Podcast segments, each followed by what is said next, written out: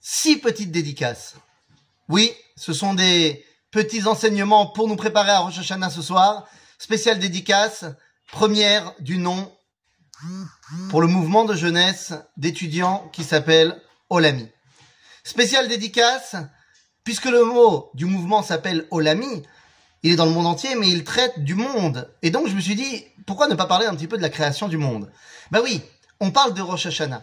Et Rosh Hashanah, on a l'habitude d'entendre que c'est la création du monde. Mais il faut bien se rappeler d'une chose. C'est une marloquette, c'est une controverse dans le Talmud, dans le traité de Rosh Hashanah, à la page 11, enfin 10 à la fin de la page et 11 au début de la page, de savoir est-ce que Béhémet c'est la création du monde ou pas. Puisqu'il y a deux rabbins, un s'appelle Rabbi Eliezer, l'autre s'appelle Rabbi Yoshua, et l'un va dire effectivement que le monde a été créé en Tishrei, à Rosh Hashanah. Enfin, l'homme, vous m'avez compris. Mais l'autre dira pas du tout, le monde a été créé en Nissan, à l'approche de Pessah. Alors qui a raison?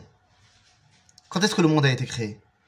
Eh bien, d'après la loi juive, la halacha, c'est Rabbi Yoshua qui a raison. Le monde a été créé en Nissan, à l'approche de Pessah.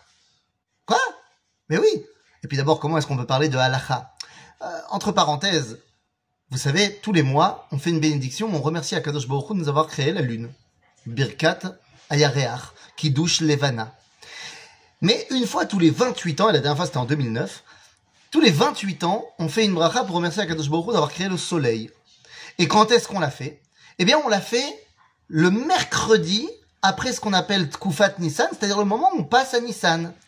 Parce que, alachiquement, on se dit que le monde a été créé en Nissan, le soleil a été créé dans la création du monde le quatrième jour, donc mercredi. En d'autres termes, le monde a été créé en Nissan. Alors pourquoi Rosh Hashanah, on dit que c'est la création du monde? Eh bien les amis, dans le texte de Rosh Hashanah, après avoir sonné le chauffard, nous disons Ayom Arat Olam. Mazé Ayom Arat Olam. Eh bien, Rabbeinu Tam, le petit-fils de Rashi, va nous expliquer quelque chose d'extraordinaire. Hein, oui, le monde est né en Nissan, mais il est tombé enceinte en. Arat, ça dire du mot Erayon. Erayon, ça veut dire bah, la grossesse. En d'autres termes, Rosh Hashanah, c'est le début de la gestation du monde.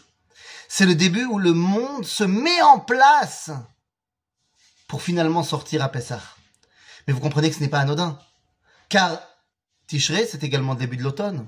Là où tout est en train de retourner sous la terre, à son origine, vers ses racines, puiser son énergie pour pouvoir sortir et éclore En d'autres termes, Rosh Hashanah, c'est le moment où rien ne se voit, et pourtant, tout se prévoit.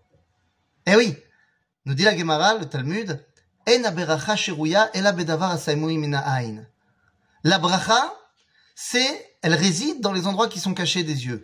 Pourquoi? Parce que c'est là où tout se prévoit. Avant de pouvoir voir les choses, il faut mettre en place. Eh bien, Rosh Hashanah, c'est le moment où le monde se met en place.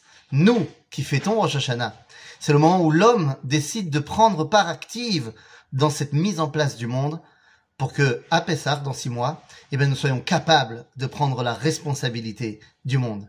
Shana Tova à tout le monde.